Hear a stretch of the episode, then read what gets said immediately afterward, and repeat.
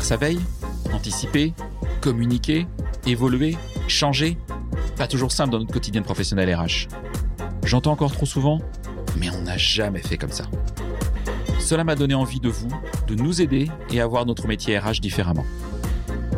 Bienvenue donc dans On n'a jamais fait comme ça, le podcast de ceux et celles qui font avancer la profession ressources humaines, de ceux et celles qui nous proposent, à nos RH, des solutions pratiques et concrètes. Je suis Florent Le Tourneur, fondateur de We Feel Good, agence marque employeur et communication RH. Merci d'avance de votre fidélité. Si ça n'est pas encore fait, abonnez-vous pour ne pas rater les prochains épisodes. J'espère d'ailleurs que cet épisode ouvrira pour vous le champ des possibles et vous donnera envie de faire bouger les lignes RH dans votre entreprise. C'est parti et bonne écoute. Bienvenue à toutes et à tous sur ce nouvel épisode de On n'a jamais fait comme ça.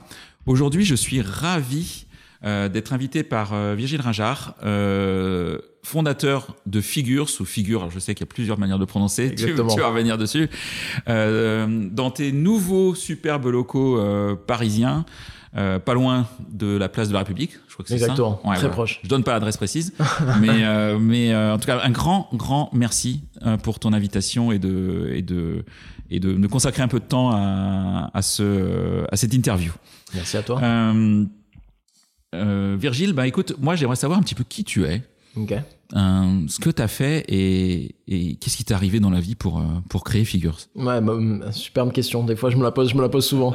Euh, parcours un peu particulier de ma part, parce que ma première, ma première passion, mon premier amour, c'était l'informatique et le développement. Donc, j'ai fait des études. J'ai commencé dans les études en informatique. Mm. Euh, et en fait, au bout d'un moment, euh, je me suis réorienté. Non pas que j'aimais pas l'informatique, mais j'aimais pas la nature que je percevais comme une nature solitaire de l'informatique, du développement.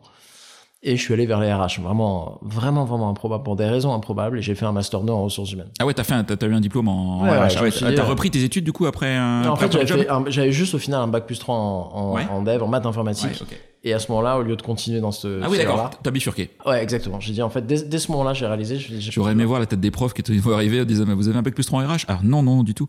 ouais, exactement. Et donc, mais euh, ça faisait une bonne. Écoute, ça faisait une bonne diversité dans la promo RH de. Ouais. Et puis de manière générale, en fait, c'est marrant parce que c'est pas un job qui doit être fait forcément par des gens qui ont fait euh, des études littéraires, des études de droit, etc. Et au contraire, je trouve que souvent dans les RH, les gens qui ne viennent pas des RH amènent une diversité intéressante dans ce monde-là. Mm. Mais bref, c'est un autre sujet, et notre aparté. Je finis mon master de RH, je commence dans. En fait, mes premiers jobs, c'était vraiment dans des domaines qui avaient du sens vu mon parcours. Premier job, c'est la rémunération. Chez ST Microelectronics, que tu connais bien. Eh oui, chez qui j'ai travaillé aussi, ouais, c'est marrant. Ouais, à Rousset, près d'Aix-en-Provence. Euh, j'ai adoré et j'ai vu sur la Sainte-Victoire. Exactement. Ah, quel beau bureau. Et en plus, moi, originaire d'Aix-en-Provence, donc c'est Ah, t'es originaire d'Aix, toi Exactement. D'accord, ok, ça Et donc, euh, parfait pour moi. J'ai adoré la rémunération.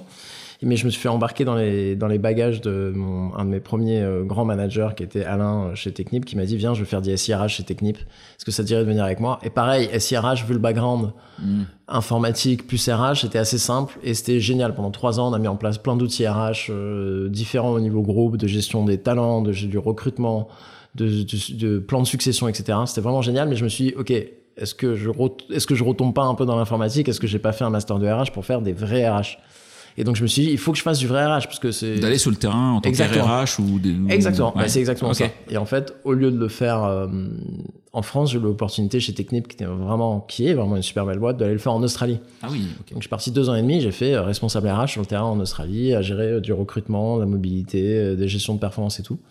Et en plus, je suis arrivé, en plus sans que je sache, je suis arrivé euh, Pas, juste pas prisonnier de ton code du travail français en plus quand exactement. Mais à apprendre un nouveau euh, code du travail, une nouvelle culture, ce qui était honnêtement super intéressant et pas simple en tant que RH d'ailleurs. D'accord, ok. Je pense parce que l'élément culturel quand on travaille euh, là-bas est, pas sous-estimé et ça, ça a été vraiment un, un des temps d'adaptation dans l'approche à la gestion de la performance, au recrutement, au rapport au travail. C'est venu avec son lot de difficultés, mais super enrichissant. Sauf que, enfin, comme toujours dans ces situations-là, je suis arrivé au moment où euh, l'entité euh, qui était à 700 personnes a dû, euh, on a dû diviser les effectifs par deux. Donc sans le savoir, je suis arrivé au pic d'une espèce de bulle. Et donc, j'ai eu beaucoup de travail de plan de départ, etc. Mm. Très formateur aussi, dur, mais très formateur. Je suis revenu en France, je me suis dit, ok, j'ai envie de continuer RH, j'aime bien ça, mais j'ai envie de le faire dans un domaine qui me plaît, plus que le l'oil and gas à l'époque, etc. Et je suis allé chez Criteo, qui était une boîte Mm. tech. À l'époque, Mm. franchement, je pense peut-être Tu peux plus- expliquer Critéo pour nos, Ouais. pour nos amis RH qui connaissent pas forcément tous euh, Critéo. Criteo, c'est une super belle histoire. Criteo, c'est une des plus belles histoires de l'entrepreneuriat français. Euh, cofondé par trois personnes qui euh, ont fait une boîte de reciblage publicitaire. Hmm. Donc évidemment maintenant, euh, maintenant le ciblage publicitaire, la pub, c'est quand même moins sexy, mais technologiquement, c'est une des plus belles boîtes françaises. Ils sont vite exportés aux US, ils sont allés se lister au Nasdaq aux US, et donc c'est une vraie succès à la française, une boîte qui se développe, qui finit euh, par rentrer en bourse au Nasdaq, à sonner la cloche à New York. Super su- histoire française et super boîte tech, super boîte tech, super culture tech. Franchement, à l'époque où j'ai rejoint Criteo, c'était peut-être une- la plus belle boîte tech, je pense, en 2013, etc. Et tes défis RH euh, dans cette structure, c'était quoi? Euh, c'était ré- attraction, rétention des meilleurs talents. C'était Ouais, vraiment l'objectif. C'est euh, moi quand je suis rentré, j'étais juste responsable RH d'une partie des équipes tech. Alors en France et aux États-Unis. Et c'était euh, comment on attire et on retient les meilleurs talents euh, Ok. possibles, quoi. très, très- profil tech, profil data. euh, Tech, data, produits, chercheurs. On avait beaucoup de Ah oui, recherches, ouais, beaucoup de recherches chez Criteo. Beaucoup de mathématiciens, etc. Super intéressant d'un point de vue RH, comment l'attraction de ces profils-là, la gestion de la performance, le concept de performance sur des chercheurs, en fait, qui travaillent sur des trucs à cycle incroyablement long, qui doivent essayer beaucoup de choses avant de réussir. Enfin, l'évaluation de la performance pour les, dans- avec des chercheurs, c'est vraiment un sujet. Et oui, on va pas leur passionnant. mettre des rémus variables comme des, comme des bizdev. euh, Exactement. euh, le mois prochain, t'as fait tant et voilà. Exactement. C'est vraiment, ouais, c'est assez fascinant. Donc, j'ai fait ça pendant, euh, j'ai fait ça en fait rapidement. Je suis arrivé et j'ai été responsable du recrutement tech. Et c'était une vraie machine là-bas. C'était 17-18 personnes, euh, le recrutement tech. Et après, DRH de toutes les équipes tech entre la France et les, et les États-Unis. Ça faisait 800 personnes à l'époque, mais donc que des profils tech. Donc, Criteo, j'ai vraiment que géré des équipes tech. Et en fait, à l'époque, euh, j'ai eu l'opportunité de rejoindre une petite startup qui s'appelle euh, Comet, qui venait de se lancer à l'époque. Et j'ai été beaucoup tenté par l'expérience d'être DRH d'une boîte très très tôt, Mhm. feuille blanche. T'avais quel âge chez Comet? Euh, je sais plus, j'avais 30. Ouais, donc c'est ouais, 31. donc, ouais, donc et t'arrives avec une boîte en plus qui, qui Ouais. monte vite quoi. Ouais, Mhm. exactement. Je pense que c'était ça. Je- Ouais, bah, si, c'était à peu près ça. Un peu plus, 32, 32 33 peut-être. Mhm.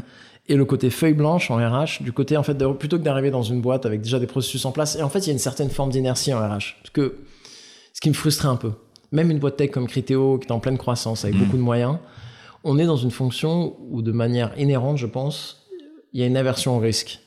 Parce que toute l'innovation peut venir avec son lot de risques. Et si ça marche pas, et si les employés sont pas contents, et si on s'ouvre à des risques légaux. Et donc, même dans une boîte qui était une boîte à un degré d'innovation énorme, j'avais quand même des frustrations de des fois de la lenteur de, de changement de process. Et donc d'arriver dans une boîte où en fait tout est possible, Mm. tu mets, les salaires peuvent être transparents, les salaires peuvent être transparents, on en parlera. Mm. Euh, le processus de recrutement là-bas, ça se finissait par deux jours où les candidats venaient passer euh, du temps deux jours à voir comment se passait la vie chez Comet. Génial Donc ça. ils venaient, à- Ouais. ils venaient pas, pas à être testés, Ouais. ils venaient, ils Oui, on parlaient faisait avec pas les bosser. gens. Voilà. Exactement. Mhm. Et tu vois, tester ce genre de choses, c'est quand même pas donné. Et si Mm. j'avais voulu mettre en place chez Criteo, jamais ça aurait été faisable. D'accord. Et je pense qu'en fait, donc je suis allé là-bas chez Comet, et il y a deux choses qui se sont passées. Un, je pense que déjà, ça m'a ouvert à l'idée de l'entrepreneuriat, parce que ce qui était très beau dans la culture Comet, c'est qu'ils mettaient un vrai accent à embaucher des ex-entrepreneurs, c'est-à-dire des gens qui avaient créé des boîtes. Et tout type de boîtes. Il y en avait un qui avait lancé sa marque de, de sneakers, tu vois, de- Mhm. de- de- d'autres de, vinyle, d'autres de boîtes à musique. Enfin, tout le monde, il y avait plein d'ex-entrepreneurs ou de futurs entrepreneurs. C'est-à-dire qu'on recrutait des gens, on disait, tu veux monter ta boîte dans deux ou trois ans, mais en fait, ça va être une bonne école pour t'apprendre à faire quoi. ça. Ouais. Et en fait, moi, je me suis toujours dit que je montrais jamais de boîte. C'est-à-dire qu'avant Comet, je me suis toujours dit jamais je montrais de boîte. C'est pas fait pour moi. De toute façon, les entrepreneurs, euh, les gens qui montent des boîtes, c'est une espèce euh, à part.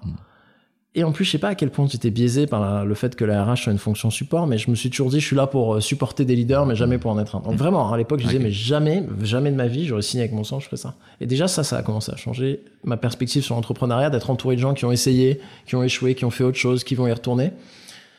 Et la deuxième chose, je pense, qui, était, euh, qui a pas mal changé, c'est qu'en fait, j'ai été confronté à un problème immédiat autour de la rémunération qui était euh, j'ai pas de données de marché. Il n'existe pas de référentiel données marché dans le monde des startups. Et je peux pas faire ma politique salariale de manière juste et efficace si j'ai pas de données de marché, en fait. Ouais, t'es sur un marché parisien euh, avec Exactement. euh, Incroyablement dynamique. un truc de fou quoi. Exactement. Mm. Et c'était de la négociation permanente. Et moi, s'il y a vraiment un truc, par contre, que j'ai gardé, euh, et d'ailleurs, j'ai gardé depuis mon master, mon sujet d'étude, de, de fin d'études en RH, c'était euh, ben, l'écart salarial homme-femme. Ah oui, donc dès- très tôt t'as t'as été sur ces sujets. Ouais, euh, et c'était, j'étais fasciné par un des, Mhm. des- ouais, exactement. J'étais quand même très rémunération et c'est l'impact de la négociation dans les écarts de salaire homme-femme. Mhm. Est-ce qu'on sait qu'il a été prouvé par des dizaines, dizaines d'études, plus il y a de la place à la négociation, plus comme les hommes négocient plus, et en moyenne obtiennent plus qu'ils demandent, ça crée des écarts de salaire. Et de manière indépendante, je me suis dit, si je suis dans une situation par manque de données de marché, je finis par négocier tout le temps, je sais que je crée des biais. Homme-femme, mais même des biais ou un truc que j'aime pas en RH qui est, euh, quand tu tombes dans la négociation, tu, tu donnes raison à ceux qui gueulent le plus fort. Ouais. Et donc, de manière insidieuse, sans vous le vouloir, tu vas créer un écart homme-femme chez Comet, euh, alors que c'était c'est pas ton objectif du tout et exactement je me dis je, et, je me dis je viens et en toute bonne foi et en toute bonne foi je mm. viens pour créer un truc euh, feuille blanche euh, le meilleur pratique RH possible avec une équipe de cofondateurs qui, qui viennent très tôt chercher quelqu'un d'assez expérimenté parce qu'ils étaient 20 tu mm. vois donc chercher quelqu'un qui a autant d'expérience qu'on était 20 ils ont dit mais nous c'est le plus important la culture et les gens tu vois c'était très beau ça et t'as un budget, genre, fais ce que tu veux, c'est le plus important. Et je me dis, si je commence déjà à avoir des pratiques qui créent de la discrimination, alors que j'essaye de, pas réinventer le monde RH, c'est vachement pompeux, mais de, de, faire des choses un peu justes, bah, je me suis dit, il y a un problème. Et donc, à ce moment-là, je me suis dit, OK, je vais essayer de tacler ce problème de manque de données de salaire. Je suis allé parler à quelques DRH en disant vous n'avez pas marqué, pas de données de salaire. Et si je montais quelque chose où je vous donnais, bandais vos données de salaire et j'agrégeais tout ça. Il y a des enquêtes qui existent, euh, il y a des cabinets de recrutement qui tous, les, tous les ans pondent leur, euh, leur, leur, bouquin avec les enquêtes, mais tu. Ouais, je sais pas. C'est un peu bullshit ou? Non, non, non, mais ça, il y en a certaines. Alors, pour le coup, pour en parler à quelqu'un qui était en charge de faire des enquêtes d'un cabinet de recrutement, il me disait on pouvait jouer aux fléchettes dans une salle, on mettait des trucs et, et, de toute façon, c'était juste pour faire de la génération de trafic sur notre site et faire de la génération de leads, quoi. Il y en a d'autres qui étaient un peu plus sérieux et les acteurs historiques de cabinets de rémunération avec mm. lesquels moi j'ai travaillé toute ma vie, euh, ils n'arrivaient pas à rentrer dans le monde des startups. Mm. Et ils étaient trop chers, pas assez adaptés au monde des startups, donc ils n'avaient pas de données. Comme ils n'avaient pas de données sur les startups, ils n'arrivaient pas à vendre aux startups, tu vois, c'est le cercle vicieux. Quoi. Et j'ai essayé de me lancer là-dedans. J'ai eu euh, une douzaine de boîtes prêtes à, à, se lancer sur la V1. Mm. Et ça, c'est septembre 2020. Et euh, octobre 2020 sort ce premier euh, benchmark des salaires en startup avec 14 boîtes, ce qui est pas énorme, mais euh, tout de suite ça amène un peu de données, et tout de suite ça amène 10 boîtes de plus, puis 10 boîtes de plus, puis 10 boîtes de plus, et ça nous amène... Et, le bouche à oreille va, assez vite en fait. Exactement. D'accord. Genre, bah, en fait, nous, nous, aussi on a envie de participer, mais là, à ce moment-là, très vite, hein, je me suis dit, il y a quand même un autre truc que j'ai... Un autre problème que j'ai eu dans toute ma carrière, pas que je chez Comet. Donc chez Comet, c'était vraiment le manque de données. Hmm. L'autre problème que j'ai eu toute ma carrière, c'est en fait, je comprends pas pourquoi j'ai fait tout passer tout mon temps dans la rémunération sur des fichiers Excel. Je sais pas toi, toi tu l'as vu dans ta carrière. Moi, j'ai mm. commencé ma carrière dans le recrutement en 2008 on recrutait avec, on avait une boîte mail partagée, on s'envoyait des PDF et tout. T'as connu ça avec des, voilà, des ça existe encore dans certaines boîtes. Hein. Oui, ça existe encore. J'ai fait les entretiens de performance en papier, où on scannait les entretiens de performance. Pareil. Mais en fait, tu regardes ces deux, mm. trucs là. Enfin, tu, au bout de quelques années, ben, dans ce coup, tu utilisais des outils de recrutement, des mm. ATS. Tu utilisais des, des, outils de gestion de, de l'évaluation de la performance. Et quand il s'agissait de la rémunération, en fait, tu regardes la plupart des boîtes maintenant, elles bossent de la même manière qu'elles bossaient il y a 20 ans en fait. Tu as des données de marché qui arrivent une fois par an sur un PDF, tu les mets dans un fichier Excel et tu fais de toute ta politique de rémunération dans les fichiers Excel. Et ça, j'ai jamais compris. même chez Criteo, où à l'époque, franchement, on avait un budget énorme en RH, on, on en a marre de faire nos entretiens, nos évaluations, nos entretiens annuels, évaluation de salaire, hmm. réévaluation annuelle de salaire, pardon, j'y arrive. Euh, on le faisait avec 800 fichiers Excel. Un fichier Excel par manager protégé par notre passe. Et on s'est dit, on va trouver un outil. On a cherché, on n'a pas trouvé. Truc de dingue Et je me suis dit, ok, pourquoi est-ce que. En plus, protection des données zéro, un risque, risque d'erreur humaine important. Et des, fichiers Excel qui traînent dans la nature. et des fuites possibles. Exactement. Et je me suis dit, mais attends, pourquoi tous les domaines des RH ont évolué et pas la, pas la rémunération Donc, au-delà des données, le, figure, la deuxième raison, ça a été d'essayer de faire un outil.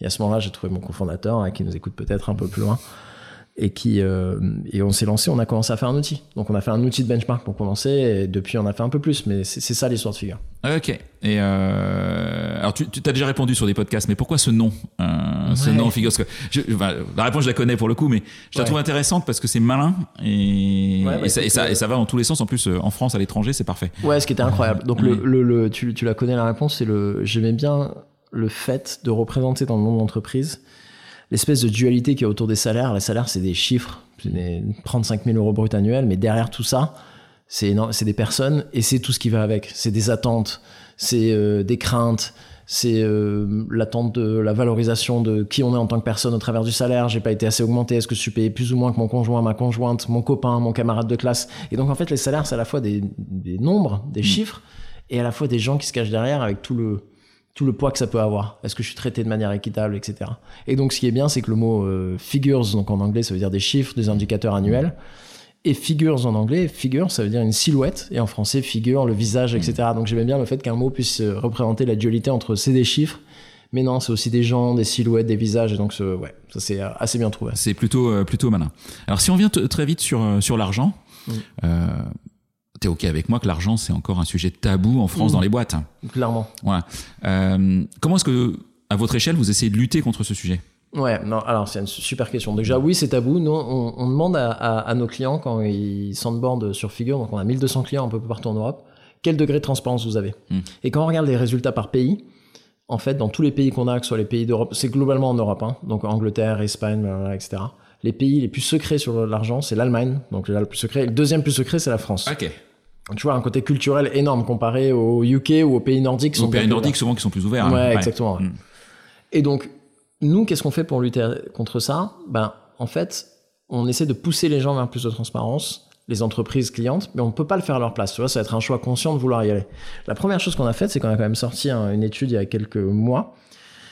Et on est d'ailleurs en, en partenariat avec une chercheuse de l'étude de Paris-Saclay pour le montrer euh, et sortir un papier autour de ça, que plus les entreprises sont transparentes, moins il y a d'écart de salaire homme-femme. Et ça, on l'a montré avec nos données. Et donc, on a montré que euh, entre les entreprises qui sont complètement opaques, les entreprises qui sont complètement tra- transparentes sur les salaires, même les salaires individuels, comme c'est le cas chez Figure, ce qui n'est pas forcément la vision idéale de ce que devrait faire une boîte, on peut en reparler, Oui. mais on montre qu'il y a une corrélation ouais. claire. Plus l'entreprise est transparente, moins il y a d'écart de salaire homme-femme, à poste égal. Ok. Et donc ça, déjà, on veut essayer de montrer, en fait, on veut pousser les gens vers plus de transparence, ça amène plus d'égalité et moins d'inégalité. Et deux, en fait, de manière assez pragmatique, et il y a de plus en plus d'études qui le montrent, plus il y a de transparence, et plus les, entre- les premières entreprises à être un peu plus transparentes. Et, c'est- et- et souvent, les gens, quand on passe, parle de transparence et salaire, s'imaginent la transparence ultime de publier les salaires de tout le monde. C'est au mur, là. Exactement. Dans la salle de pause. euh, Exactement. Ce qui et c'est pas nous, c'est ce qu'on fait Mm. parce qu'on veut tirer, on veut, on veut être dans les pionniers, on veut être comme Lucas que t'as reçu, etc. Ouais. Dans les pionniers de si personne va tenter euh, Mm. ces expériences-là, personne le fera. Mm. Mais pour autant, c'est pas forcément ce que je conseille à toutes les boîtes. Par contre, ce que je conseille à toutes les boîtes, c'est d'être plus transparent sur c'est quoi notre politique de rémunération, à qui on se compare, voir de toute façon ce qui va arriver au niveau légal, Mm. publier les fourchettes de salaire sur chacun des postes. Les premières entreprises qui vont faire ça, elles vont avoir une meilleure marque employeur. Mm. Et donc là, celles qui innovent maintenant, qui vont innover demain, elles vont en tirer plus de talent, elles vont retenir plus Ah, de bah, de toute façon, c'est déjà concret parce que tu vois, je discutais avec Hello Work, Ouais. euh, que, tu, que tu connais bien forcément, et euh, il me disait qu'aujourd'hui, euh, ils le voyaient clairement en data, ils avaient 40 à 50% de candidatures en moins si- s'il n'y avait pas la- s'il y avait pas l'affichage du salaire ou en tout cas une fourchette digne de ce nom quoi. Ouais. Et donc c'est déjà maintenant quoi. Ouais, et ça, tout Et- le monde le prouve. Ouais. Work l'a prouvé. OTA en Angleterre, qui est un de nos partenaires, l'a prouvé. Gartner, une étude Gartner vient de sortir. Ils disent 44% de, de candidatures en moins sur les postes qui n'affichent pas les fourchettes de salaire. Et, et souvent, ces études, c'est à, à salaire égal au final. hein. C'est-à-dire que Octa, par exemple, c'est une plateforme de recrutement. Ils voient le salaire qui a été offert aux candidats derrière. C'est pas forcément ah oui, mais c'est normal, c'est parce que c'est les boîtes qui l'affichent et les boîtes qui payent le mieux. Non. Mm. Autre étude, super intéressante quand même. Euh, une étude de Josh Bersin, un grand cabinet euh, RH euh, américain. Il montre que globalement, ce qui a le plus d'impact sur la motivation des salariés, c'est le sentiment d'être payé de manière équitable. Ça a 13 fois plus d'impact que le fait d'être payé au-dessus du marché. Ok. Et donc, tu vois, si tu donnes aux gens, et je sais que ça fait peur à tous les RH, ça fait peur à tout le monde, un tout petit peu de billes sur voilà notre politique de salaire, voilà comment c'est déterminé les salaires à l'entrée, voilà potentiellement les fourchettes de salaire applicables sur les offres d'emploi, sans avoir à débourser, sans avoir à payer au-dessus du marché, on peut créer un lien de confiance. Oui, on vous traite de manière équitable, on est prêt à être plus transparent, qui est énorme en, train de- en termes de marque employeur. Donc voilà ce qu'on fait pour les encourager à être plus transparents. On fait comprendre aux boîtes que c'est complètement dans leur intérêt. Quoi. On n'est pas une boîte à mission, euh, on n'est pas des pour une croisade pour la transparence, pour la transparence. On pense que les boîtes ont tout à gagner. Et la société aussi. Pour le Et, côté et- et égalitaire. du coup, tes clients, ils, ils te donnent les salaires de, Ouais. de leur collab. Ouais. Euh, c'est basé sur la confiance. Tu as, comment tu les as les données en fait? En fait, on se. C'est. Sans rentrer base- dans, dans le technique parce que c'est pas Non, ça le sujet, non, mais, non. mais pour comprendre, ouais. Ouais, au-delà de sur la confiance, on signe quand même des accords de confidentialité niveau RGPD, etc. Mais, Ouais. mais l'idée est qu'on va chercher les données, soit en se connectant, ce qui est notre mode de préférence, euh, ce qui est dans 77% des cas, je crois, au, au système RH de nos clients. Donc Ah on va se connecter au SILAE, euh, Ouais. Workday, etc. Ouais, On rapatrie la donnée, on agrège cette donnée, on la restitue, voilà les données agrégées de tous les clients.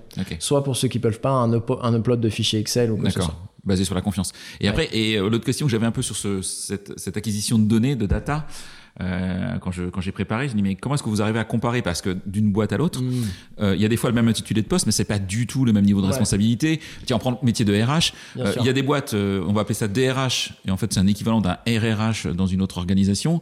Et, euh, et qui ce RRH lui-même, il a un DRH qui peut être payé euh, vi- 20, 30, 44 plus par an. Donc comment est-ce que tu compares des choses euh, au-delà des intitulés de poste? C'est le, enfin, je vais pas dire si, c'est un de, franchement, c'est un des trucs les plus complexes dans ce métier. Ah ouais, je vais croire, ouais. En fait, nous, on a créé notre référentiel de métier Oui. Et de niveau de seniorité Et on demande à chacun des clients de se montrer ce que, à quoi correspondent leurs postes dans nos postes. Ah oui, d'accord. Donc ça, vous avez réécrit quelque part le, un référentiel, un référentiel de on poste. On leur dit voilà ce que c'est pour nous un RRH, voilà ce que c'est pour nous un DRH. Est-ce que cette personne-là c'est un DRH ou RH C'est vous qui validez, c'est vous qui décidez. Nous, on va faire des checks, un peu de validation mm. sur la base du titre de poste. Genre, bah, vous avez dit que telle personne faisait tel rôle, ça nous semble incohérent. Mm. Ou sur la base des salaires, vous avez dit que telle personne est DRH, mais elle est payée 35 euh, 000 euros. Enfin, vraiment, est-ce qu'elle est DRH Et ça, de plus en plus avec des algorithmes euh, automatisés, notamment avec l'IA, parce qu'on vient de sortir pas mal de fonctionnalités autour de l'IA là. Mais ça reste la boîte qui doit nous dire voilà ce que c'est chez nous, voilà le poste que c'est chez nous. Ok. Oui, donc euh, moi j'ai même pas en tant que client intérêt à mentir sur les salaires pour avoir les salaires des copains, c'est pas sujet en fait. Parce qu'en plus dans les fonctionnalités qu'on donne, on analyse le positionnement marché de chacun des salariés. Ah donc, si tu racontes des salades, euh, voilà, on va pas savoir. Alors que nous, le but c'est de vous dire attention chez vous, voilà les salariés qui nous paraissent être payés largement en dessous du marché et qui vont se faire débaucher. Si on donne pas les bonnes données, on n'a pas les bonnes, bonnes analyses derrière. Et, du coup là on parle du salaire, mais on sait que le salaire c'est fixe, c'est bien, mais il y a du variable, il y a des BSCPE, il y a de la participation, il y a de l'intéressement, il y a la prise en charge de X% de la mutuelle. Enfin, il, y a, plein d'éléments autour de euh, la rému. Enfin, le package, c'est très complexe quand même en France. Vous arrivez aussi à, comparer ces données-là ou Donc, on récupère tout... sur le fixe? Ouais, on récupère tout ce qui est monétaire. Donc tout ce qui est cash, variable, participation, intéressement, ça c'est dans l'outil, il n'y a pas de problème. Pour ce qui est des, des, avantages, c'est très compliqué à intégrer ce qui est monétaire ou pas. Donc on fait des enquêtes et d'ailleurs on, va sortir notre enquête euh, annuelle prochainement là. Peut-être on va avoir des retombées presse peut-être jeudi sur quelques éléments sur l'enquête assez intéressantes sur le mm. télétravail, la diminution de la part du télétravail, le taux d'encadrement, etc. Un peu le retour au bureau. Mm. Donc ça on le fait sous forme d'enquête. Et pour ce qui est de, tu parlais des BSPCE et tout ce qui est stock option, ce qui est intéressant, c'est, franchement, c'est triste. C'est, pour moi, surtout qu'on vient de l'écosystème des startups, c'est que tout le monde veut avoir des benchmarks sur qu'est-ce que font tous les autres.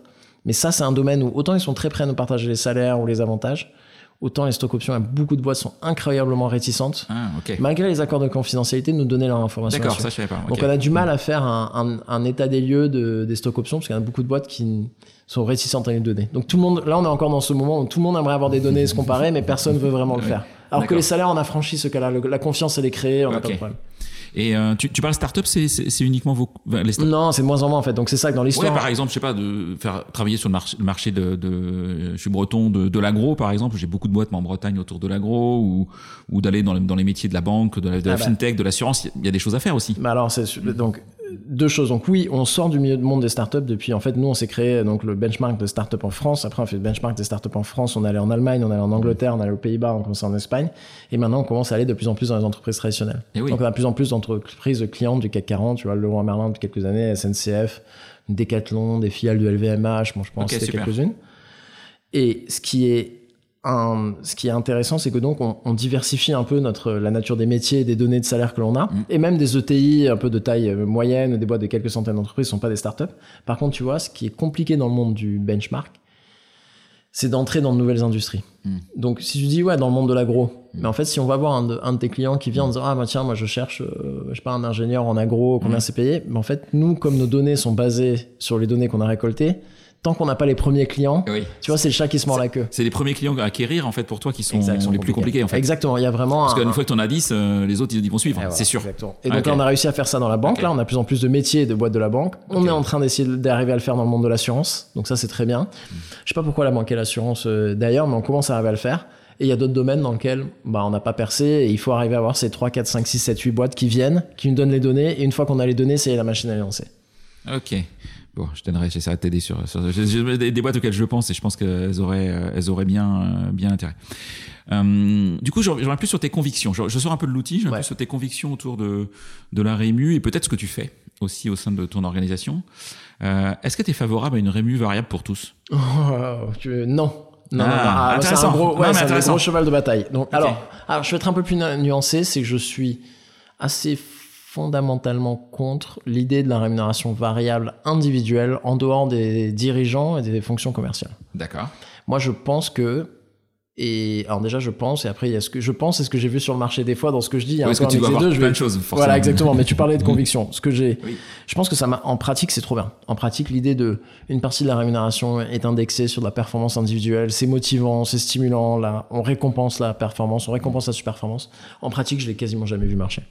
Ben, ce qui se passe, c'est qu'à la fin, tu, tu verses 100% à tout le monde parce que c'est hyper compliqué de. Enfin, moi, c'est ce que j'ai vu dans les boîtes euh, où je suis allé. C'est quasiment partout. Ah, c'est quasiment partout le cas. Et en fait, c'est pas attractif à l'embauche. Donc tu vois, nous chez Criteo, le CTO avant que j'arrive avait décidé d'augmenter pour les développeurs et les fonctions tech la part variable en disant ça va inciter à la performance. Qu'est-ce qui se passait en pratique? C'est pas attractif. Les gens ils sont à 50 000 euros. Tu leur dis bon, on va te payer 52 000 plus 10 000 de rémunération variable euh, individuelle, donc 62 000 de package. Ah non, moi, je regarde pas la rémunération variable, je regarde que le fixe, donc je veux au moins 55 000 pour bouger. Sachant qu'en plus, la rémunération variable chez Criteo, quand je suis arrivé, on venait de trois années de suite où en moyenne, comme elle était indexée sur le résultat de la boîte, on payait plus de 100% des variables. Et donc, on a des gens en candidature qui me disent, ah non, non, moi, je la prends pas en compte, donc je veux 55 000. Donc, au final, cette personne-là se retrouvait avec 55 plus 10, donc 65 de package, parce qu'elle voulait pas prendre en compte la rémunération variable. Donc, c'est pas Sauf qu'elle l'avait quand même, quoi. Sauf qu'elle l'avait quand même, et elle la recevait. C'est la politique de la boîte, donc. Et ça devient, ça devient un dû. Ça devient une charge énorme de fixer des objectifs, de les revoir quand la boîte change de stratégie. Ça devient une pénibilité pour les managers. Ça cannibalise les entretiens de performance. C'est-à-dire quand tu as des, des, moments où, quand tu les, souvent c'est annexé sur l'évaluation de la performance, et quand tu as des entretiens annuels où tu es censé parler performance, développement perso, voilà ce que tu as bien fait, moins bien fait, en fait, tu as les assalariés qui sont là, ok, juste, je m'en fous des axes de développement, dis-moi si j'ai mon variable, quoi. Ouais, okay. Et donc ça cannibalise un moment important de la vie du, du RH, en plus maintenant, et encore plus en ce moment dans des populations principalement jeunes et primo-accédant à l'immobilier. Mm. Tu vas à ta banque, tu dis je suis à 55 plus 10, ils disent ah bah on prend que 55 pour oui, ton. On est d'accord. Et donc, tu vois, tu as l'accès au, au, logement qui est un gros sujet pour les, les, populations les plus jeunes qui arrivent sur le marché de l'emploi, ça freine. Et donc, ça fait une complexité. Au final, le ROI, il est terrible.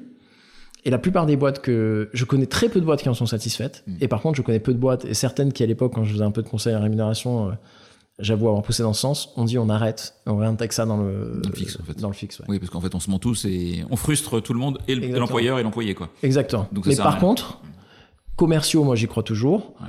Dirigeants indexés sur la performance de la boîte parce qu'ils doivent être responsables. Performance éco, performance ESG aussi. Est-ce que tu ouais, bah exactement. Ouais. Moi j'aimerais bien commencer à introduire ces critères-là, c'est quand même super important et ça envoie des bons je, messages. Je pense qu'il y a des vraies attentes euh, sociétales autour de ces sujets. Et, et donc ça fait le lien avec performance collective, le plan d'intéressement. Et, et, tu vois, l'intéressement, c'est vécu comme un dispositif vieillot parce que ça a été détourné de son, partiellement détourné de son but d'origine. Le plan d'intéressement, c'est intéresser les salariés aux résultats de la boîte, donc partager, ok, ça s'y arrive. Mais c'est peut être aussi un outil euh, fédérateur de la boîte, de fédérer l'entreprise sur des résultats communs. Mmh. De dire, regardez, si nous on arrive à avoir ces objectifs-là en tant que boîte, tout le monde gagne. Mmh. Sauf que les plans d'intéressement dans toutes les grosses boîtes, c'est des usines à gaz que, en fait, personne, c'est devenu des monstres que personne ne comprend. Il faut des fichiers Excel pour les calculer. Voilà, et personne ne les comprend. Donc ce côté alignement des équipes sur les objectifs communs. Donc personne ne comprend, les partenaires sociaux ils comprennent pas, donc c'est voilà, des sources de, de, tension en CSE, de sur quoi. Voilà, donc, exactement. Euh, ouais. Et donc nous, tu vois, on a mis en place très tôt le plan d'intéressement indexé sur les résultats et le taux de satisfaction client. Et donc ouais. on a deux objectifs annuels. Que tu mesures et qui sont simples à mesurer objectivement. Exactement. Enfin, et donc les gens gardent, peuvent le garder en tête, c'est un vecteur d'alignement là-dessus. Donc ça, j'y crois. Mais individuel, le variable individuel, euh, j'avais même fait un article à l'époque, je pense il y a deux ans, qui était vers la fin, vers la mort du variable individuel. D'accord, ah oui. Vraiment. Ok, intéressant. Et, euh, et pas pour les managers? Non.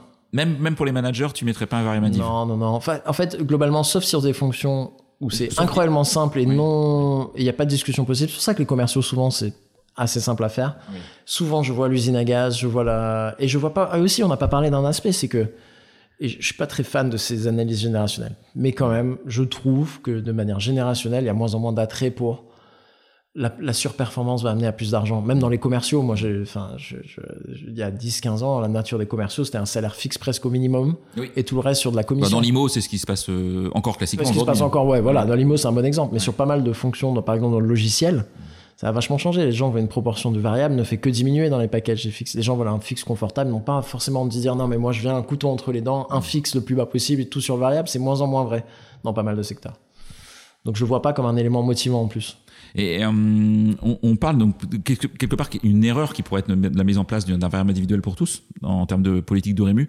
Est-ce que tu vois d'autres, euh, c'est un peu négatif comme question, est-ce que tu vois d'autres erreurs euh, dans les entreprises qu'il faut qu'il faut arrêter aujourd'hui en 2023 bah, En fait, déjà, je pense que hum, dans les plus petites boîtes, c'est, enfin même dans tout type de boîte en fait, c'est de pas définir de ce qu'on appelle la philosophie de, de, rémunération. Et ça, en fait, j'aime pas ce, j'ai une relation bizarre avec ce terme-là parce que je déteste les trucs qui sonnent aussi peu actionnables et concrets que le terme philosophie. Mmh. Mais par contre, je pense que c'est important de se poser, de dire en fait qui on a envie d'être en tant qu'employeur? Et tu vois, euh, euh, qui on a envie d'être, qu'est-ce qu'on a envie de rémunérer? Je te dis chez nous, par exemple, notre philosophie de rémunération, c'est on va payer, on paye à la médiane du marché. On va pas payer au-dessus.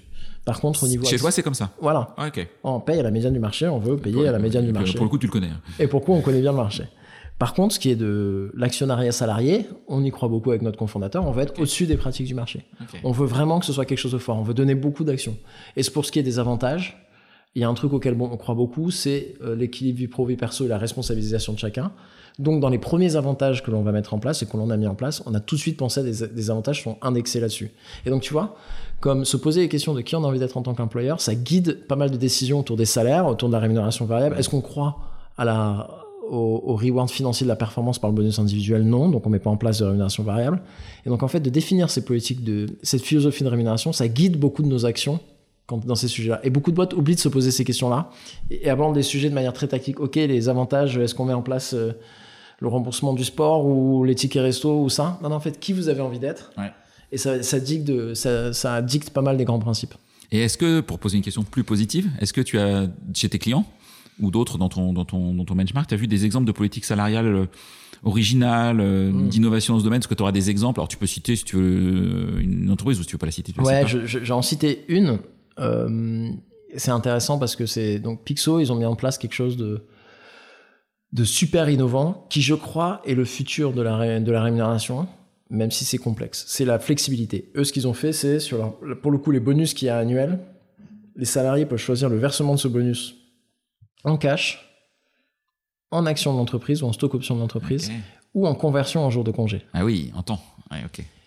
En vrai, moi, je pense que le futur de la rémunération, ou en tout cas le, monde idéal de la rémunération, c'est la flexibilité. Mm. Moi, j'adore le monde où quelqu'un pourrait dire, euh, je crois que c'est une boîte belge, Odoo, qui avait pu faire ça de mémoire comme ça, qui avait sorti un simulateur où chaque salarié pouvait arbitrer entre moi, je veux plus de cash. Cette année, je veux plus de cash, par exemple, pour ceci, pour cela. L'année prochaine, j'ai Exactement. peut-être plus de temps. Je suis devenu papa ou maman. Tiens, j'ai un peu plus de temps. Ou etc. plus d'avantages, Ouais, ou je veux plus ça. Et tu vois, ce côté, en fait, moi, le coût employeur, c'est ça que je t'accorde. Mm. Mais toi, tu le ventiles selon ce que tu veux. Est-ce que tu veux du remboursement de sport? Tu fais pas de sport? Est-ce que tu veux. Enfin, ça, je trouve que c'est le futur. La seule complexité, ça, c'est la- c'est la- la- l'administration. Oui.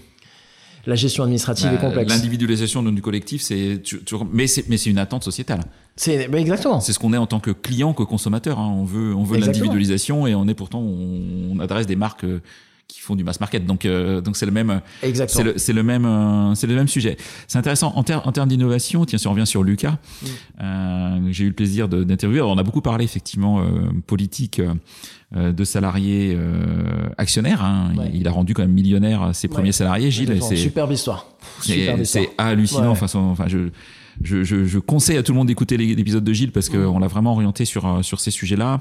Et on a peu parlé avec Gilles, euh, mais volontairement parce qu'il avait été beaucoup interviewé dans d'autres podcasts sur, euh, sur sa politique autour de la transparence des salaires et même de la libre fixation des salaires après trois ans d'ancienneté. Ouais. Euh, ton avis sur, sur ces politiques-là Est-ce que tu, tu, tu adhères, tu copie-colles, tu, Ah. tu adaptes chez Figure ce genre de, Ah, de bah sujet alors, super. Bah, tu vois, ça fait le lien avec ce que je disais tout à l'heure sur la philosophie de rémunération. Moi, je vais toujours, forcément, adorer des boîtes qui se posent et disant voilà les principes qui sont importants che- chez nous.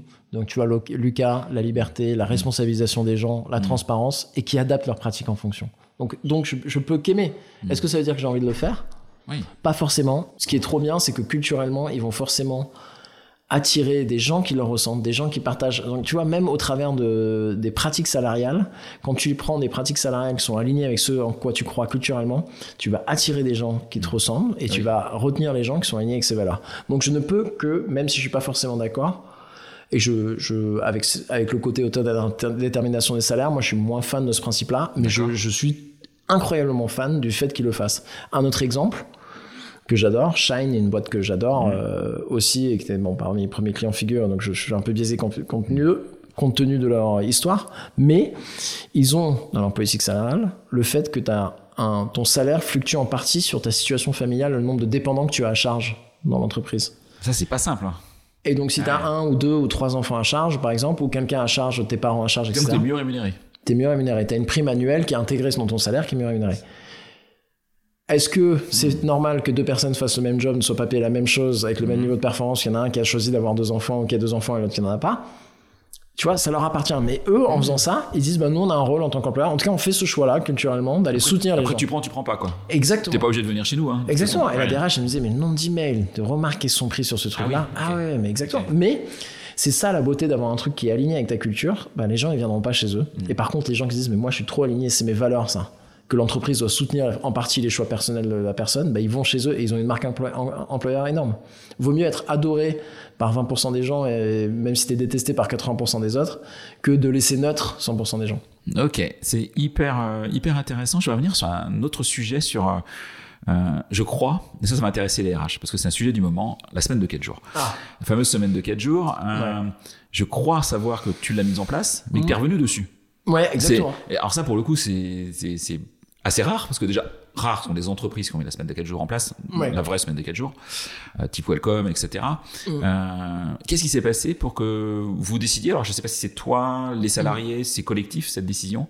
Euh, c'est vraiment intéressant de dire, cette expérimentation, pourquoi est-ce que vous êtes arrivé à une fine de ne pas le faire, ou peut-être le faire différemment? Ouais, bah, c'est une excellente question. Euh, donc, on est revenu partiellement dessus. On a donc on avait volonté de le tester. Donc moi c'est un sujet qui historiquement me passionne depuis euh, 10 ans. Pour la petite histoire, euh, quand je revenais d'Australie, on en parlait tout à l'heure, je suis revenu avec tellement de congés que les RH m'ont dit en fait faut que tu les soldes. Et je pouvais pas partir 4, 5, 6 semaines en congé. Donc j'ai commencé à prendre des congés et j'ai dit ce que je vais faire c'est que je vais prendre tous mes mercredis et essayer de voir si j'arrive à faire mon taf en 4 jours plutôt que 5. Et ce que j'ai réussi à faire, je me suis rendu compte que j'étais plus productif, que j'avais un jour off au milieu de la semaine, c'était incroyable. Et donc depuis ce jour-là, ça m'a pas mal fasciné ce sujet de la semaine de 4 jours. Quand Welcome l'a mis en place, avant même que ce soit public, moi j'avais rencontré la CEO pour qu'elle me dise comment ça se passe, qu'elle me dise comment c'était chez eux, etc. Donc j'étais fasciné par ce sujet et j'ai tout de suite dit, un des côtés génial quand tu montes une boîte, ben, c'est que tu peux tester ce genre de mmh. choses, tu vois. Mmh on a dit qu'on allait le mettre en place. En plus, là, une des premières employés qui est arrivée, la première employée venait de chez Welcome et était en place la semaine de 4 jours. On dit, OK, on va le faire. À partir de juin l'an dernier, on se donne 6 mois de test.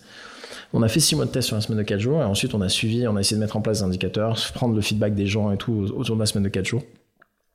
Ce dont on s'est rendu compte, en fait, il y a plusieurs raisons pour lesquelles on est revenu dessus. Il y en a deux.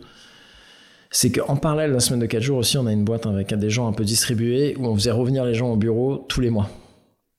Premier feedback, il y a des gens qui disaient entre la semaine de 4 jours et le fait de revenir au bureau tous les mois avec les transports et tout, j'ai l'impression d'avoir 10 jours de travail effectif dans le mois. Ah, et, genre, et j'arrive pas l'impression de pouvoir faire mon travail. Le promesse de la semaine de 4 jours, c'est que tu es censé pouvoir faire ton travail en 4 plutôt qu'en 5. C'est vrai que c'est le, temps de transport. Bon, ouais. Ok, t'as le wifi dans le TGV, mais on a tous testé le wifi dans le TGV. Hein. Ouais, voilà, exactement. donc c'est quand même pas le niveau d'efficacité, quoi.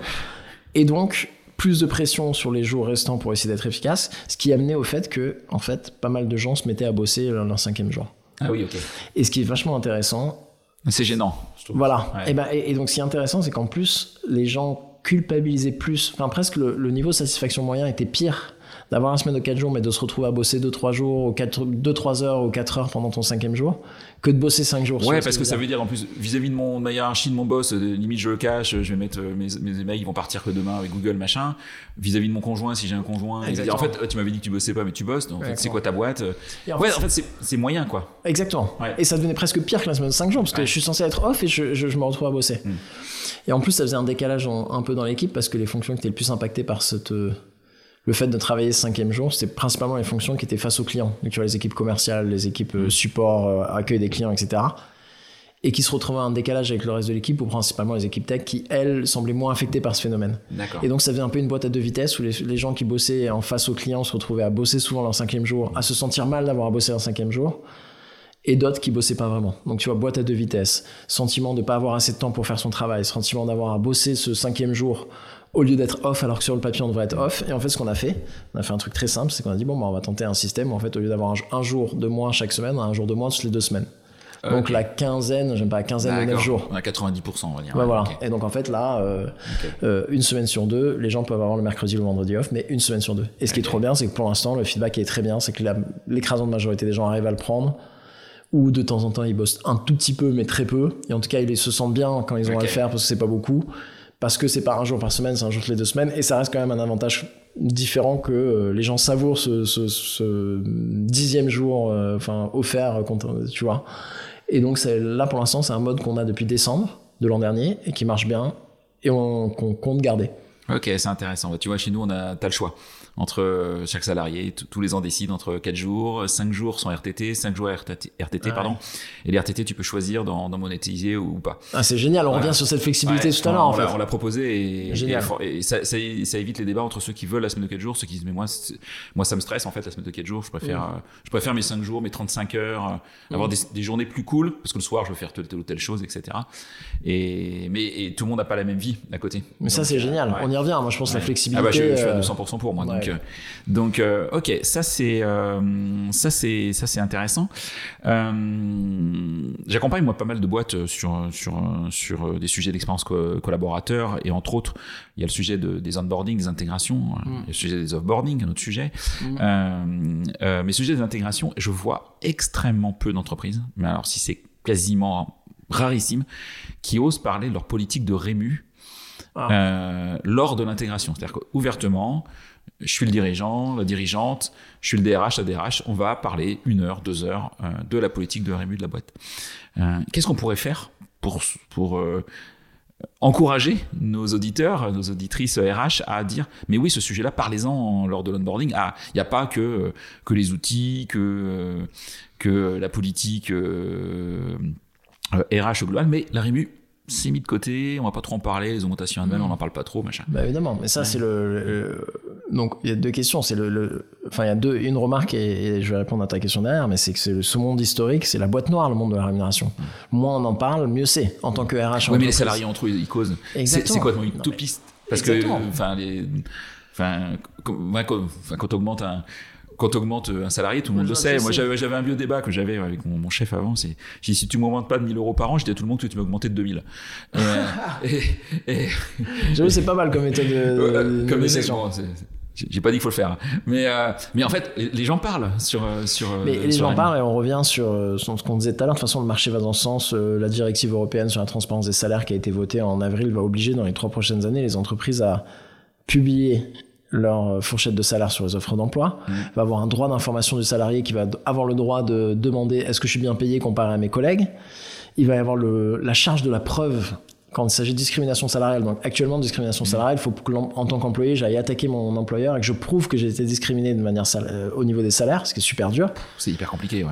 Demain, cette la charge de la preuve va être à l'entreprise. Si je me fais pour- poursuivre, l'entreprise va devoir dire maintenant, en fait, voilà chaque décision de salaire que l'on a pris, voilà pourquoi on les a pris sur quels éléments. Donc, on rentre dans une ère, et la plupart des grandes entreprises le savent très bien. Là, on parle à des entreprises du CAC 40 où ils ont missionné, euh, c'est dans leur gros objectif RH sur les trois prochaines années, c'est la se mise en conformité avec la transparence. Ils l'ont compris. Ah ouais. Et ils sont terrifiés. Ok. Parce que, tu, comme on en disait, l'historique, c'est on n'en parle pas, personne ne le sait, c'est sous le tapis. Et donc, tout ça pour dire, ça, c'est la direction légale. Et les entreprises malignes, et poussées par des boîtes comme Hello Work qui sont assez innovatrices dans le sujet, vont. euh, le marché va changer avant que la loi, ce soit une loi. Les entreprises innovantes vont commencer à parler de la rémunération aux candidats, vont commencer à parler de la rémunération aux employés. Et derrière, ces employés-là, ils vont dire, ah bah ouais, bah moi, ma boîte, en fait, ils en parlent à l'onboarding. La politique de salaire, moi, c'est très clair, j'ai accès à un document qui explique comment le salaire est déterminé, euh, comment les augmentations sont déterminées. Et là, qu'est-ce qui va se passer? Quand ça devient de plus en plus une norme de marché, comme un peu la course des fois euh, à l'échalote des avantages salariés du ticket restaurant, les gens vont dire bah, pourquoi moi, mon copain là-bas, mon copain là-bas, ils sont dans des boîtes qui le font, pourquoi nous on le fait pas? Et d'ailleurs, moi je vais aller dans les boîtes qui le font si on le fait pas. Et ça va devenir de plus en plus une norme. Donc ça, c'est inévitable le rouleau compresseur de la de la route vers plus de transparence. Et de toute façon, c'est un changement sociétal, on en parlait un peu avant. Les gens vont de plus en plus envie de savoir en tant que citoyen, d'avoir des informations euh, sur ce qui se passe, les décisions qui sont prises. C'est tellement facile d'avoir l'info aujourd'hui. En plus, c'est une, Exactement. c'est une faci- enfin, c'est, c'est, c'est, c'est enfantin, je dirais, d'avoir les infos et de, et de, Et oui. et de communiquer aujourd'hui. Donc, euh, c'est- Et, donc, ça va être le cas au niveau des salaires. Donc, pour répondre à ta question, les entreprises, si elles ne le font pas maintenant, elles vont devoir le faire. Et elles devraient le faire pour avoir un avantage concurrentiel. Ok. Euh, c'est passionnant et le temps tourne. Ouais. Euh, on pourrait, je pense, parler des heures de ces, euh, de ces sujets parce que tu es un, t'es un vrai passionné euh, Mm. du, de, de ces thématiques. Alors, tu as parlé du, j'aime bien jouer avec ça, mais du buzzword intelligence artificielle, mais qui n'est pas qu'un buzzword parce que je pense que c'est, ça, Mm. ça fait partie de notre vie et qu'on on peut pas passer outre. En quoi l'IA va changer les choses sur la rémunération? Parce que tu dis que tu vas l'implémenter ou tu l'as implémenté peut-être Ouais. au sein de Figures. Quel est l'usage de l'IA sur le sujet de rému? Ouais, alors c'est, tu vois, l'usage, bah déjà, l'usage qu'on en fait déjà. Donc, en effet, nous, on vient de lancer notre module euh, Figures AI et Figures Intelligence Artificielle. Mm. Pour, on en parlait tout à l'heure, le manque de données dans certains métiers ou dans certaines industries ou certaines localisations. Bah, en fait, maintenant, au lieu de dire, bah, désolé, on n'a pas assez de données qui viennent de nos clients, on est capable, on a fait tourner des algorithmes de machine learning depuis des mois qui permettent de dire, attends, on a peut-être on n'a pas assez de données, mais on en a suffisamment pour que l'algorithme arrive à prédire ce que devrait être un salaire d'un euh, responsable marketing à Rome. Tu vois, alors qu'on n'a pas assez de données pour te dire voilà la moyenne de tous les responsables marketing qu'on a, mais on en a suffisamment pour se dire ah tiens en fait on a une tendance. Et en fait les algorithmes vont dire ah ouais ils vont aller voir les différences entre les responsables marketing et les responsables financiers ou vont prendre les données des responsables marketing dans d'autres villes. Et en fait tous les algorithmes qu'on a fait tourner depuis des mois arrivent à faire des prédictions assez intelligentes pour estimer des données marché euh, dans des localisations ou sur des métiers ou sur des niveaux de seniorité où d'habitude on n'a pas assez de données et en fait ça ça aide vachement là on, on l'a activé et plein de nos clients qui avant ouvrent un nouveau pays, tu vois, ils ouvrent un nouveau pays, mm. une nouvelle, ils sont là, mais j'ai pas de données de marché en fait, et je demande à droite à gauche, personne n'a de données. J'ouvre à Jakarta, euh, Exactement. quoi concrètement? On a, on ouvre en Pologne un centre, on doit recruter quelques développeurs là-bas, mais j'ai aucune donnée, je me retrouve à taper sur Google salaire euh, développeur euh, Cracovie, et c'est l'enfer. Et donc ça, là c'est l'application de l'IA déjà maintenant qui amène de la valeur pour mieux estimer les données marché, les valeurs marché, etc. Donc ça on le fait. Ce qui est intéressant, c'est euh, de s'imaginer les autres utilisations qui vont en être faites. Et je pense qu'il y a un endroit où ça va arriver, et ça a pas mal de conséquences positives comme négatives, c'est euh, le sujet des augmentations annuelles de salaire. Où beaucoup, encore, la norme maintenant, c'est de dire, donner un budget au manager et dire au manager, Décide. Décide, tu as 2%. Donc pour ceux qui travaillent bien, ils auront 2,3 euh, et ceux qui travaillent mal, ils auront 1,7. Voilà. Et tout le monde est mécontent à la fin. Et voilà, tout le monde est mécontent. et en plus, 1,8 euh, versus pourquoi j'ai 1,8 alors que lui il a 1,9. Et donc on se bat, pour, on est mécontent pour 0,1% du salaire. On revient sur le pourquoi de figure, tu vois. Des 0,1% qui sont des pouillèmes, mais qui sont. J'ai connu ça euh, quand j'étais RH dans des grosses boîtes. Ben voilà. Et donc tu vois. Et est-ce que demain ça va être remplacé, ou en tout cas par, en fait, les augmentations de salaire, sont, on met une IA sur euh, les indicateurs de performance, de trucs, et en fait, ça va être euh, débiaisé du pouvoir managérial, c'est peut-être juste plus l'accentuation sur la performance, c'est une IA qui décide. Hmm. Et tu vois, euh, est-ce que ça, je pense, ça va être un des impacts, c'est de suggérer des augmentations de salaire équitables, si possible non biaisées. Donc on a toujours le problème dans l'intelligence artificielle, il ne faut pas qu'on regarde les, les, Si on a entraîné un modèle d'intelligence artificielle sur les décisions passées qui sont biaisées, c'est compliqué.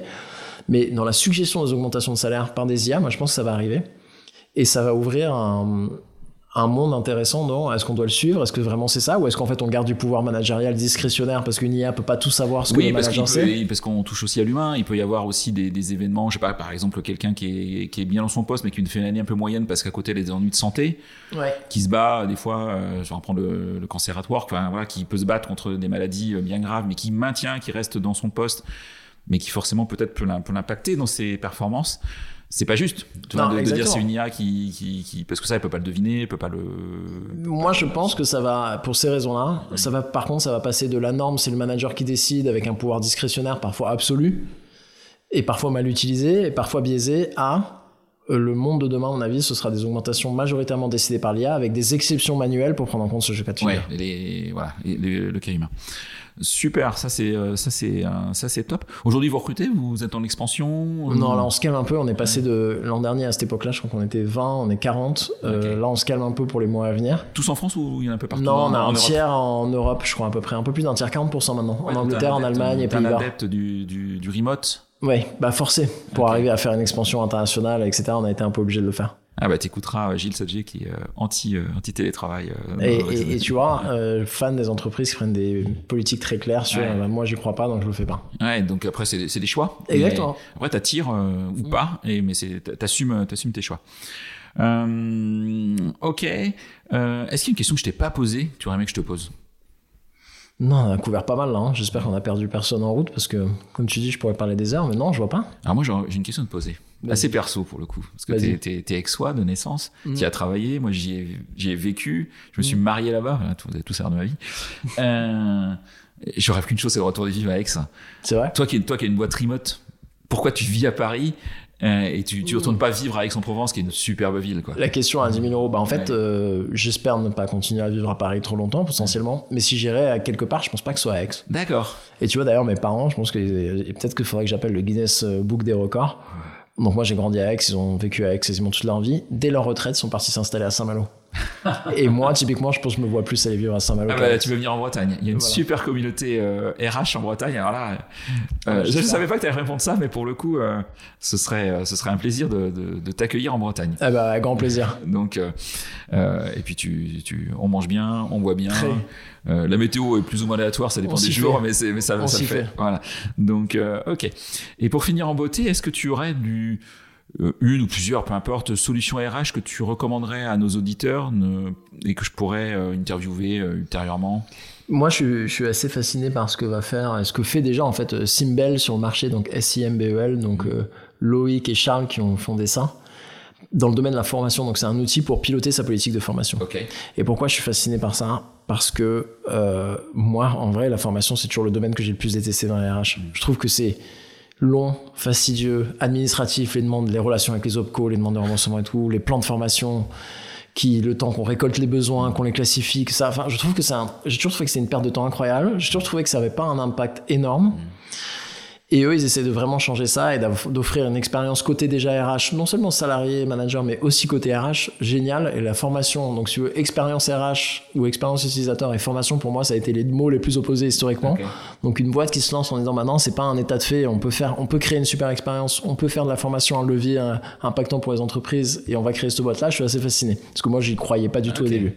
Ah merci, bah, je vais regarder, puis euh, je vais, euh, je vais les contacter, puis j'arrive pas à les contacter, au pire je te, je te demanderai de l'aide. Avec plaisir. Et euh, un podcast que tu écoutes, euh, qui est pas forcément RH, hein, un mm. podcast que tu écoutes, que tu aimes bien écouter, qui t'apporte quelque chose? Moi, j'écoute, enfin, j'écoute très très très peu de podcasts business ou RH, etc. Enfin, si de temps en temps, c'est faux quand même, j'en écoute un peu, mais je, en fait, je passe tellement ma journée euh, dans le business que quand j'en sors des fois. Pas en réunion, parce que je sais que t'es en réunion, t'es, es anti réunion. J'ai entendu ça. Pas beaucoup, ouais, exact, très peu. Donc en effet, beaucoup de, ce sera absolument, on pu sujet de d'asynchrone, de vidéos asynchrones auxquelles je crois beaucoup. Mais donc je sors peu de podcasts euh, business, un peu RH, etc. Mais euh, non business, j'aime beaucoup hardcore Story, donc c'est un podcast sur l'histoire fait par quelqu'un qui s'appelle Dan Carlin et qui prend des sujets comme euh, moi son mon préféré ça a été euh, probablement ceux sur la Première Guerre mondiale et c'est je pense 5 ou 6 épisodes de 4 heures. Ah oui, ok. Ouais, c'est il va un peu en profondeur, j'adore, elle en a fait un sur euh, les Mongols, l'air Khan, Gengis Khan, etc. Et ça je trouve ça vachement intéressant à écouter, relaxant en courant, en faisant du sport, en nageant quand j'avais le les, les oreillettes pour nager et je ouais c'est mon, mon, énorme kiff. Ok si besoin euh, si on souhaite te contacter est-ce que tu es joignable par LinkedIn ou tu es LinkedIn si si. Ouais tu, réponds. Ouais bah si je réponds. J'y passe pas mal de temps. J'essaie de faire des posts si possible intéressants sur la rémunération. Pas que entre deux vidéos stupides on fait des, des, posts sur la rémunération je vous conseille les vidéos de, de, de, figures voilà je dirais pas plus mais regardez-les. Ouais euh, donc euh, ouais si LinkedIn c'est très bien Ok, bah merci, un grand grand merci euh, Virgile pour euh, ta transparence, tes convictions, euh, ton accueil. Ça, merci à toi. ça c'est super chouette. Merci à tous et à toutes pour votre fidélité. Puis à bientôt pour un nouvel épisode. Merci, à bientôt. C'est terminé pour ce bel épisode. Merci de l'avoir suivi en entier. Pour ne pas rater le prochain, d'ailleurs je prépare plein de chouettes entretiens pour ces prochaines semaines. Abonnez-vous à On n'a jamais fait comme ça c'est le bouton Suivre sur Apple Podcast ou s'abonner simplement sur Spotify. N'hésitez pas également à mettre 5 étoiles si vous avez apprécié ce podcast et à me contacter via LinkedIn pour tout commentaire ou toute suggestion d'invité. À bientôt!